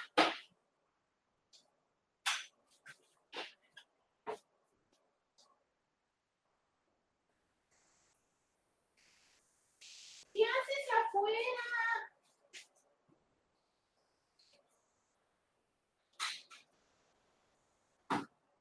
¿Qué egoísta? ¿Te saliste? Y no pudiste volver a entrar, ¿verdad?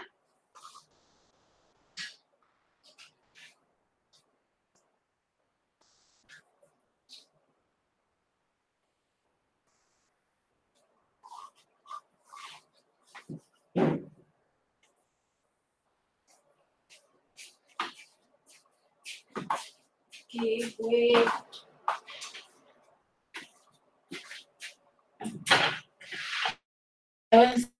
Salió. Oiga, se le quedaban ahí los pañales. Que los Y luego están en la tierra y se va a ensuciar la tierra. Ah, ok. Por fin. Y ahorita lo que eche la.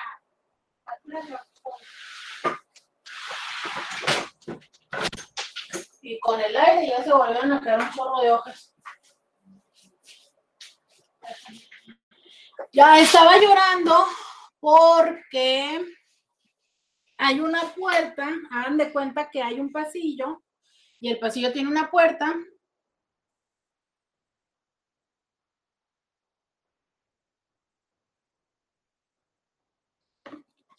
Y hoy vino una señora a limpiar el patio y dejó la puerta abierta, entonces se salió, pero no puede regresar. Por eso.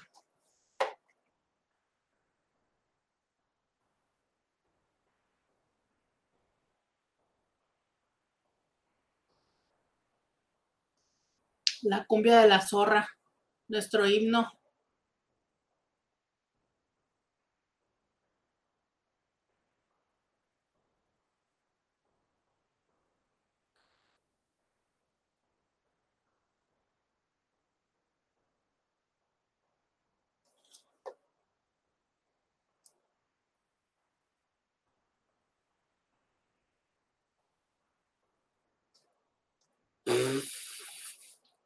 Dice Scooby, yo sé que el lunes es muy tranquilo y Roberto anda muy intensa.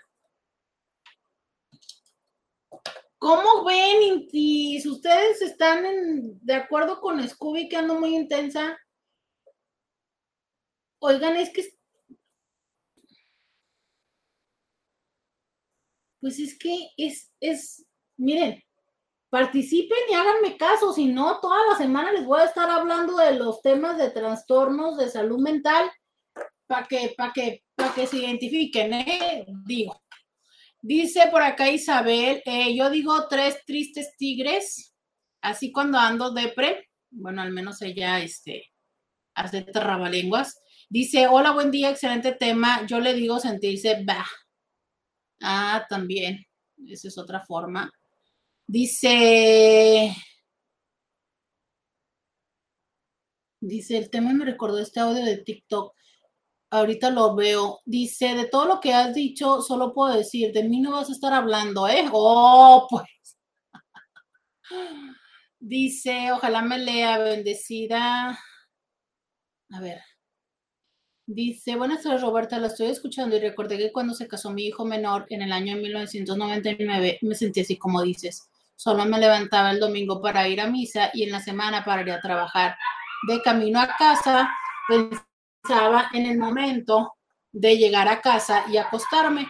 Cuando no iba a trabajar me la pasaba acostada. Cuando despertaba por la mañana levantaba la cabeza, veía la hora y pensaba, al rato me levanto, después lo hago si tenía que limpiar la casa y así se pasaba mi descanso. Pasó un tiempo, no me acuerdo cuánto, y me fui al médico porque se, entendí que no era normal y eso me ayudó a salir de lo que sentía, pues es que ya vivía sola y no sabía cómo enfrentar, cómo enfrentar mi situación. Ojalá me ve, me lea. Gracias, bendecida semana. Es que, ¿sabes? Mira, justo ella, ¿no? O sea, si lo que tenía era su hijo y ella estaba acostumbrada a vivir para el hijo, ya que los momentos fueran de ya llegó mi hijo, ya voy a platicar con él, le voy a hacer de comer, o igual voy a renegar porque no llegó y tal, pero el pasar al vivir sola y vivir sola, hace poco escuchaba a una persona hablando de esto, ¿no? Vivir sola es verdaderamente vivir sola, porque hay muchas personas que dicen, pues yo vivo sola, sí, pero le dejan el nieto todo el día. Y bueno, duerme a lo mejor sola, pero todo el día se la pasa cuidando nietos. O incluso tiene uno o dos nietos que viven con ella básicamente, pues eso no es vivir sola. O sea, es el momento de cuando ya, ya estamos solas y que, o sea, te duermes y despiertas y no hay nadie de manera tal en que de no ser porque hablas por teléfono o mandas un WhatsApp de audio, no hablarías en todo el día. ¿Sabes? Esa experiencia la experiencia de no me necesitan y no tengo a quien atender o no tengo quien me cuide. O sea, esa experiencia es un proceso que, que impacta y que para muchos el hecho de podernos ayudar con fármacos puede ser una opción. Por acá dice, a mí me causa tristeza o algo así ver que ya pagaron cuatro años de mi último noviazgo y nada más no he vuelto a tener otro noviazgo. Los chicos que he conocido solo quieren algo casual. Eh, híjole, es que sabes que mucho de esto tiene que ver con una situación de vida, eh, con una situación de vida mundial. O sea, a veces es que nosotros no hemos aprendido una lección y no escogimos bien, pero en general lo que yo veo hoy es que esa es la, la moda.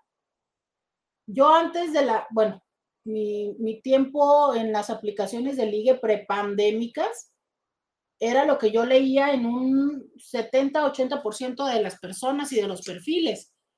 Desconozco cómo está la vida ahorita, pero yo creo que después de sentir que casi nos morimos, pues es poco probable que las personas quieran atarse a solamente una persona. Entonces, sí, efectivamente eso pasa y lamentablemente lo que nos sucede es que cuando nos sentimos así, usualmente regresamos a extrañar al que teníamos. Y no es que la relación anterior haya sido buena o mejor, sino como es lo último que nosotros conocimos en lo que, entre comillas, queremos, pues entonces lo extrañamos y eso tampoco ayuda porque menos cerramos el ciclo. Y es donde tenemos que entender que realmente no era tan buena la relación, porque si hubiera sido buena, no seríamos exes ahorita. Ahorita la estamos viendo mejor de lo que era porque no tenemos otra relación, ¿sabes? Eh, entonces, esto de la languidez les hace sentido.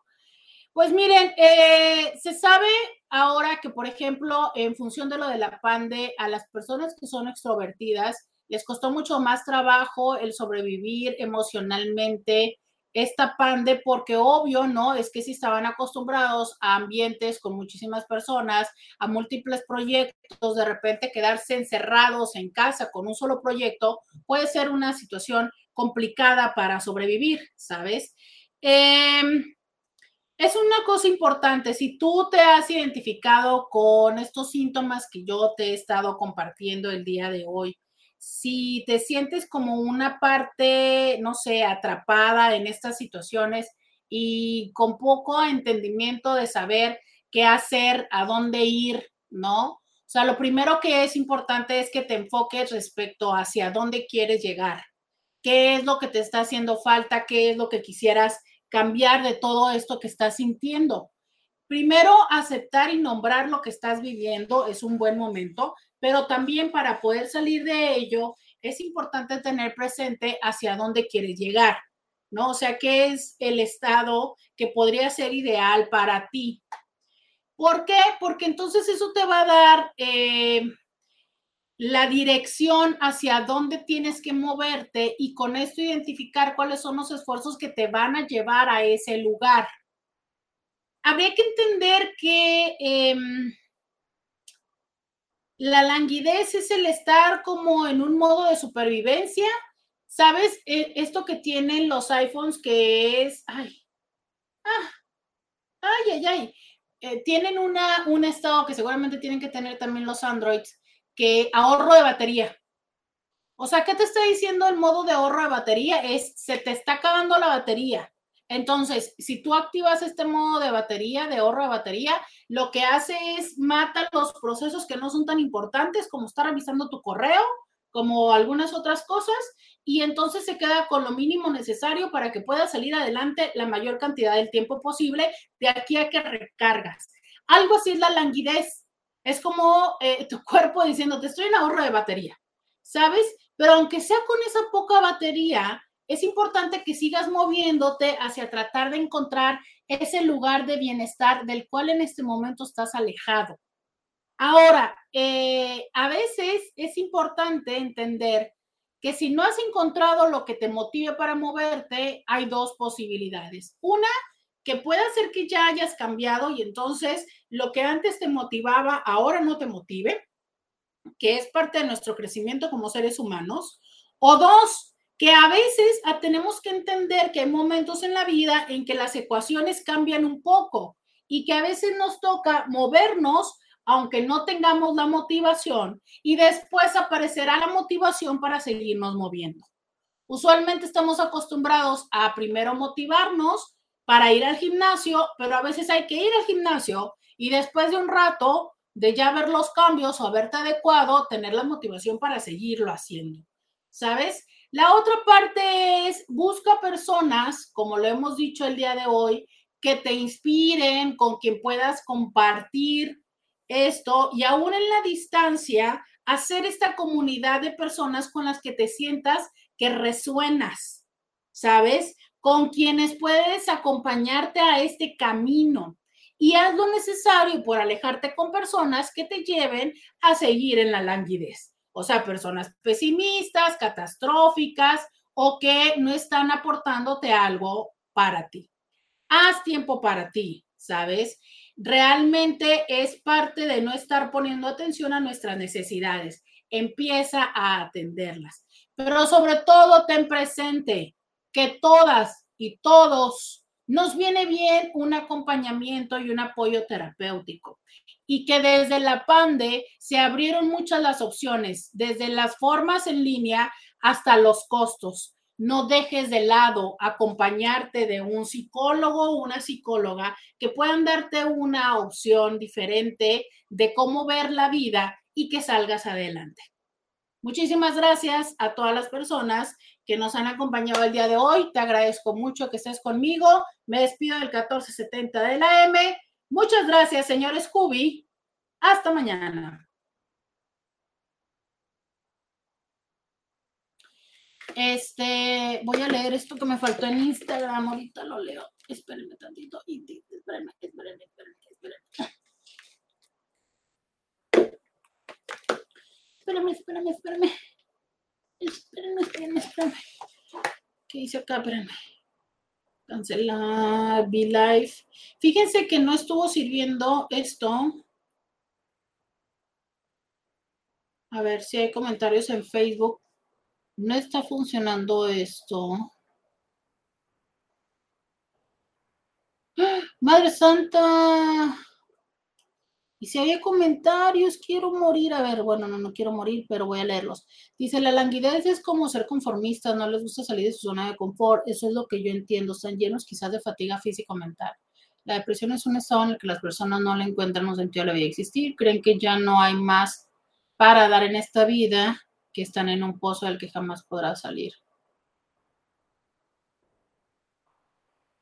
Eso que comentas me trajo a la mente un libro de Juan Nació que se llama El dolor de amar. Precisamente habla de eso que comentas, cómo nos privamos de soltar el dolor, cómo cuando estamos mal, otras personas tratan hacernos ver el futuro cuando ni siquiera podemos ver nuestro presente. Sabes que no es que estén en un estado de conformismo. O sea, no, no, o sea, no están en un estado de, de conformismo, es como realmente no les alcanza para moverse. Dice Marta, hola Roberta, a mí me ayudó mucho un tanatólogo para poder despedirme de mi mamá y mi hermana. Antes de su partida pude despedirme de ellas en vida. Absolutamente cierto. Dice, hola, esa fuerza de la que hablas la veo en mi cuñada que tiene etapa terminal. Su esposo y ella tratan de estar tranquila. La tristeza se le nota con los más íntimos, pero con su esposo no. La fortaleza aún que aún tiene es sorprendente, aun cuando ya le dijeron, lléveselo a su casa, no hay nada más que hacer. Fíjense que yo, eh, yo les voy a decir una cosa. Eh, no, Igle, ahorita lo voy a decir, gracias por acordarme. Este, yo les voy a decir una cosa que yo, o sea, yo veía a mi mamá cómo le hablaba con una ternura y, tampoco lloraba. Entonces, mm, no sé, creo que hay una parte que te ayuda a, no llorar, ¿no? Dice, eh, buenísima la serie de las cosas por limpiar, aún no la termino de ver. Qué bueno que les está gustando. Este, quiero decir esto. Ay, no lo dije, pero no importa, lo voy a volver a decir mañana. Se corta mucho, tan interesante que sea el tema. Eh, ay, lo siento mucho. Oigan, Intis, quiero decirles algo y este. Y ya bajaron un chorro los que están. Ni modo. Pero bueno, mañana lo voy a volver a decir. Quiero decirles que me llegó mi primer depósito de, de Facebook o Instagram. Más bien es mi primer depósito de Instagram. ¡Yeah! Es la primera vez, Citis, que me pagan desde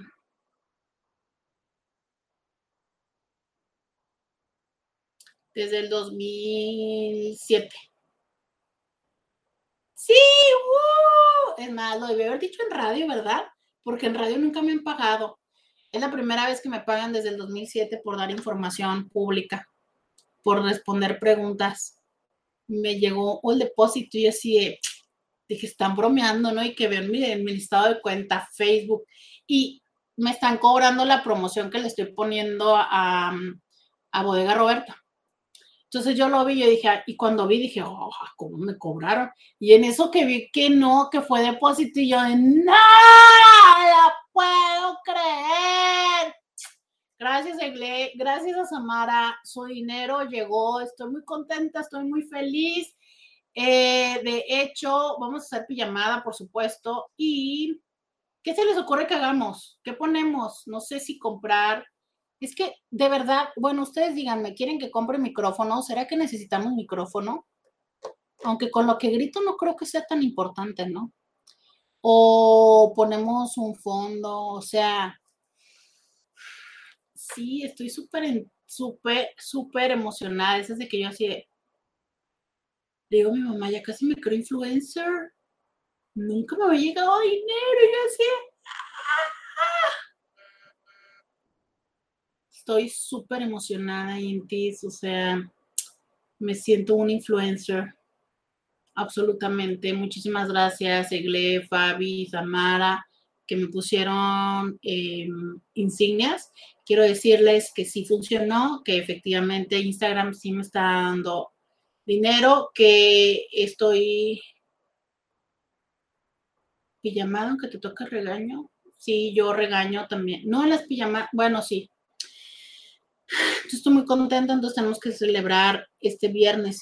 Ya le escribí a Luisa que no me, que no me ponga consulta para poder estar en llamada. Cosa de paciencia, pasito a pasito. Sí, sí, me tomó 2007, 2017, 15 años de paciencia. Este, pero sí, muchísimas gracias. Muchas, muchas gracias que bueno, que habría que decir que de que llegaron las insignias, creo que nosotros nos dieron las insignias en junio, ¿no? Creo que fue en junio. Creo. Creo que fue en junio. Yo me acuerdo que yo dije, cuando llegue a los 10.000 en Instagram, Dice, o sea que te pagan cada vez que nosotros escogemos y pagamos una insignia, sí. Me dan un porcentaje de lo que ustedes pagan. En estos momentos las plataformas se quedan el 30. En este momento supuestamente Instagram no se está quedando nada. Y este, y me lo dan. Sí. Es que, ¿sabe? Yo me acuerdo muy bien Sí fue en julio, sí estoy segura que lo activé, porque miren.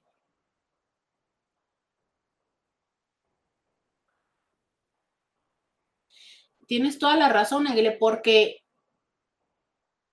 yo dije, cuando llegue a los 10 mil, me voy, me voy a retirar. Yo no sabía que mi papá ya iba a morir, pero yo sabía que ya le quedaban pocos meses.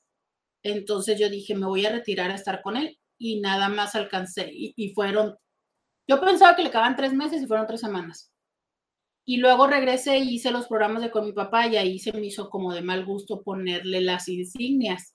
Entonces las puse terminando los programas de, de la muerte y todo. Entonces tienes toda la razón en julio.